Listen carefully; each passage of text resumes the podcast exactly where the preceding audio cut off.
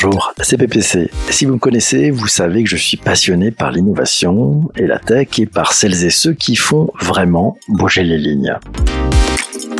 Avec freelance.com, on a eu envie de mettre en avant les changemakers, ces femmes et ces hommes qui sont à la manœuvre, qui innovent, qui transforment et qui mettent en œuvre les solutions d'agents nouveaux en matière de transformation du travail, de transformation numérique de transformation environnementale aussi. Nous les avons donc réunis tout simplement en mode meet-up.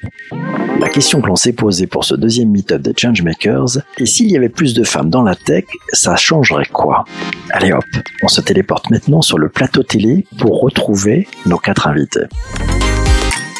Vous l'avez remarqué, il n'y a pas beaucoup de femmes dans la tech en fait. Hein. Je me tourne un peu vers nos invités. Il y a finalement très peu de femmes. Au début, il y en avait beaucoup. Et plus le temps passe, ben, aujourd'hui, je crois qu'il y en a que 15% qui ont choisi de, de travailler euh, effectivement dans la tech, de s'engager dans des études informatiques.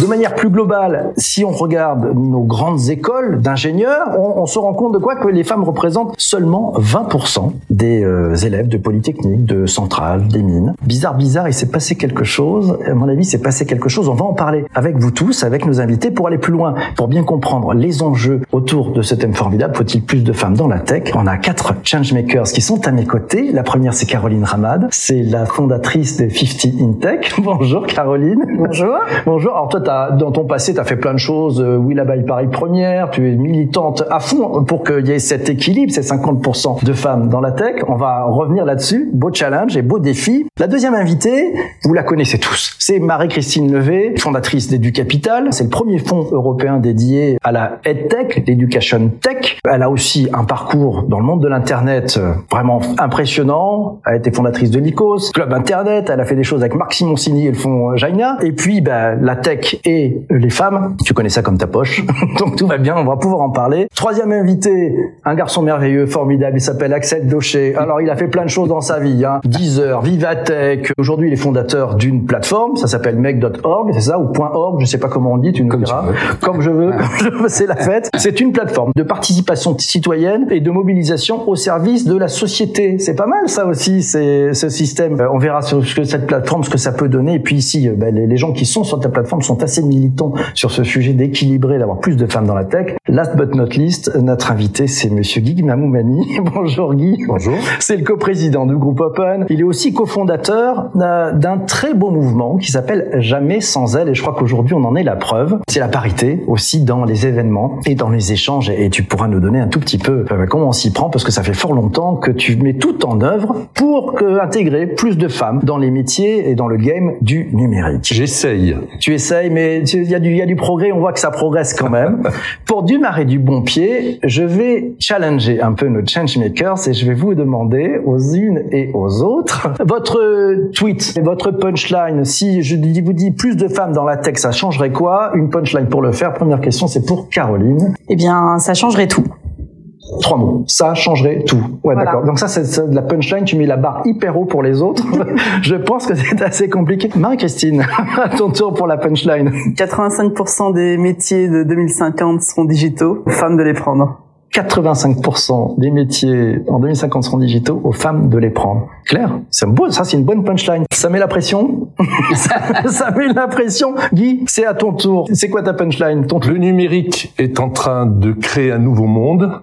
On ne peut pas le faire qu'avec 50% de la population. C'est bien. On ne peut pas le faire qu'avec 50% de la population. Axel? Ça changerait la vie des femmes. Ah, c'est beau ça, c'est bien. Et des hommes aussi, j'espère. Oui, oui, ça changerait la vie des femmes. Ça changerait la vie des femmes. Ben bon, on a quatre punchlines. Après la séance de punchline, est important et merci à, à, vous, à tous les quatre, d'avoir été très synthétiques. C'est il y a des belles choses. Je voudrais qu'on aille un petit peu plus loin et qu'on commence à cerner les, les grands enjeux qu'il y a autour de cette thématique. Plus de femmes dans la tech, ça changerait quoi? Et on va commencer. Et il me regarde et je le vois. On va commencer par Guy. Il n'y a pas assez de femmes dans la tech. C'est un, un, problème pour la tech, en fait. C'est un problème pour les femmes. C'est un problème pour la société en général. C'est quoi les, les, enjeux, en fait? En deux mots, puisque j'ai commencé par cette punchline, euh, bah, tu as compris que, en fait, je pense que tout le monde est concerné hein, euh, et qu'il est absolument impératif que euh, les femmes s'engagent dans la création de ce nouveau monde. Tu as dit tout à l'heure 15%. Tu es presque généreux, hein, puisqu'on voit que, en fait, dans les écoles d'ingénieurs en informatique, dans lesquelles je suis très impliqué, c'est entre plutôt entre 5 et 10 10%. Et par conséquent, par exemple sur l'intelligence artificielle, comment peut-on imaginer qu'il n'y ait que 10% de femmes qui travaillent dessus? L'intelligence artificielle va être l'outil de la création de ce nouveau monde. Si les femmes ne s'y impliquent pas, eh bien nous allons y retrouver tous les défauts de l'ancien monde. Donc ça, on comprend l'enjeu, l'enjeu majeur là-dessus pour éviter les, les biais finalement. Hein. C'est un peu les, les biais d'algo normalement. Marie-Christine, de ton côté, qu'est-ce qui est en jeu? Bah, ça changerait tout, ça changerait euh, la tech pour la même raison. Euh, 50% des femmes sont utilisatrices des produits euh, technologiques, donc il faut qu'elles puissent aussi les, concevoir. Ça changerait euh, la société. Je pense qu'on ferait des, produits qui s'adressent à tout le monde, et ça, changerait aussi la vie des femmes. Je suis assez d'accord avec Axel, puisque la tech offre énormément d'opportunités, d'opportunités de carrière pour des femmes, et c'est dommage qu'elles se privent de tout ce champ d'opportunités. Donc une opportunité pour toutes les femmes. On sent bien qu'il y a aussi des sujets de diversité hein, qui sont derrière. Euh, même question pour euh, Caroline Ramad. Caroline, les enjeux Alors moi, je dirais pas que les femmes se privent de ces opportunités. Je pense que la tech aujourd'hui les prive d'opportunités. C'est-à-dire qu'elle est tellement euh, non inclusive, elle est tellement aujourd'hui avec des problématiques de discrimination et de toxicité, c'est qu'en fait, le grand enjeu aujourd'hui pour moi, c'est déjà que celles qui ont fait ce pas d'aller dans la tech, elles restent. Une femme sur deux quitte la tech après 8 ans d'expérience, après 35 ans. Déjà, il faut retenir ce pipe de personnes qui ont fait un pas majeur, puisqu'on a dit elles sont essentielles. Efficacité des produits, performance, plus d'innovation, meilleure décision. Mmh société plus juste. On a tout dit. Donc aujourd'hui, le problème, c'est que quand elles font ce choix, elles vont dans des écoles qui les traitent pas très bien. On a vu le scandale de Centrale Supélec la semaine dernière. Elles vont dans des, dans des boîtes qui les traitent pas très bien. Et ensuite, on les perd. Eh bien non. Déjà, elles font des écoles, elles font 100% qui vont dans euh, des boîtes euh, tech, et ils font de la tech. Et donc, je pense qu'aujourd'hui, il faut cesser le système de censure sociale que l'a très bien décrit Isabelle Collet, euh, qui est une chercheuse à Genève, pour arrêter ce phénomène d'autocensure qui dit bah moi je suis data scientist, je suis mieux en marketing mm. que head of data. Ça cesse. Et ça c'est une urgence. Donc l'inclusion des entreprises, travailler sur ce sujet, de rendre cette tech saine et égalitaire, c'est l'enjeu aujourd'hui de tous les fondateurs, tous les gouvernements. Et ensuite, les femmes arriveront, puisqu'elles étaient majoritaires, non pas majoritaires, elles étaient à 40% des écoles de la programmation avant les années 70, donc avant l'ordinateur, l'apparition de l'ordinateur B2C. Ah donc c'est pas qu'elles ne, elles ne veulent pas de la tech, c'est la tech qui ne veut pas d'elles, et ça dépend des, des pays, puisque Maghreb, elles sont majoritaires, Malaisie, elles sont majoritaires, tout ça pour des questions aujourd'hui culturelles. Donc voilà, donc si on veut l'égalité, il faut que les boîtes, aujourd'hui, prennent leurs responsabilités. Il faut que les écoles prennent leurs responsabilités.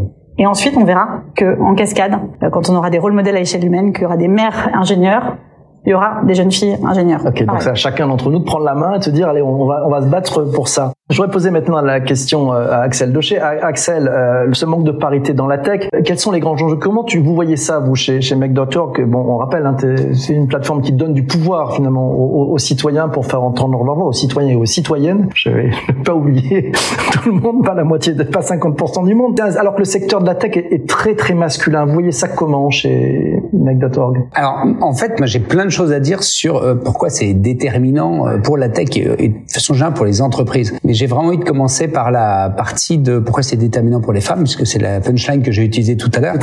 Euh, nous, on a, euh, dans, dans, le cas de MakePower, on a fait une grande cause contre les violences faites aux femmes, et là, on en fait une seconde contre toutes les inégalités subies par les femmes. Quand on regarde de façon largement euh, les inégalités subies par les femmes, on, va, c'est au mois de novembre, on va poser à 10 millions de personnes la question euh, comment lutter contre toutes les inégalités subies par les femmes. De, de quoi on parle? On parle évidemment des violences on parle de, de, de, plein de choses. Il y en a deux. Il y a deux éléments que j'aimerais sortir. Le premier dont on parle, c'est euh, dans l'inégalité professionnelle, l'inégalité pas celle forcément du salaire, mais celle de l'accès au poste. Aujourd'hui, on a vu dans le Covid les femmes, qui, les, les, les, sur les personnels qui étaient au front, hein, les, soignants, euh, les caissières, etc., majoritairement des femmes. Donc je pense que cette inégalité-là, c'est un sujet fondamental de société sur lequel on doit aller. La deuxième, c'est les inégalités domestiques. Alors là, pas la tech qui va régler les inégalités domestiques, mais il est vrai que les métiers de la tech ont cette faculté, en plus d'apporter une, mise en cohérence beaucoup plus facile de la vie privée et de la vie professionnelle. Ils sont, faits pour les femmes. Et c'est vraiment ce qui ressort, moi je vois, et c'est un sujet où il y a énormément d'engagement. Une des premières raisons à régler, c'est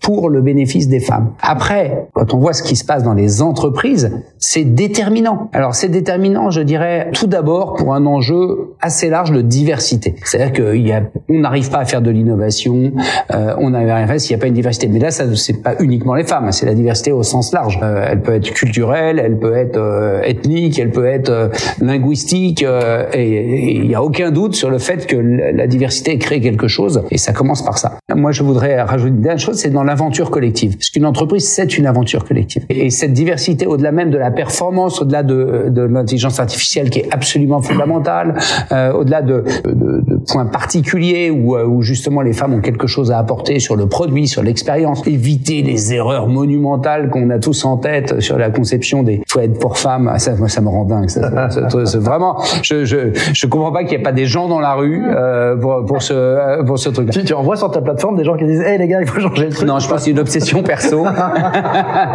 je trouve ça vraiment très très injuste. C'est une injustice flagrante. En plus, elle est facile à résoudre. Ça me. Alors, je mets de côté. Mais mais au-delà de ça, euh, euh, la diversité, ça change l'aventure l'aventure collective. Je pense que euh, bah en fait, ouais, les mecs, il y a un problème avec les mecs, c'est qu'il faut leur apprendre à avoir de l'empathie, il faut leur apprendre à mettre leur ego de côté, etc.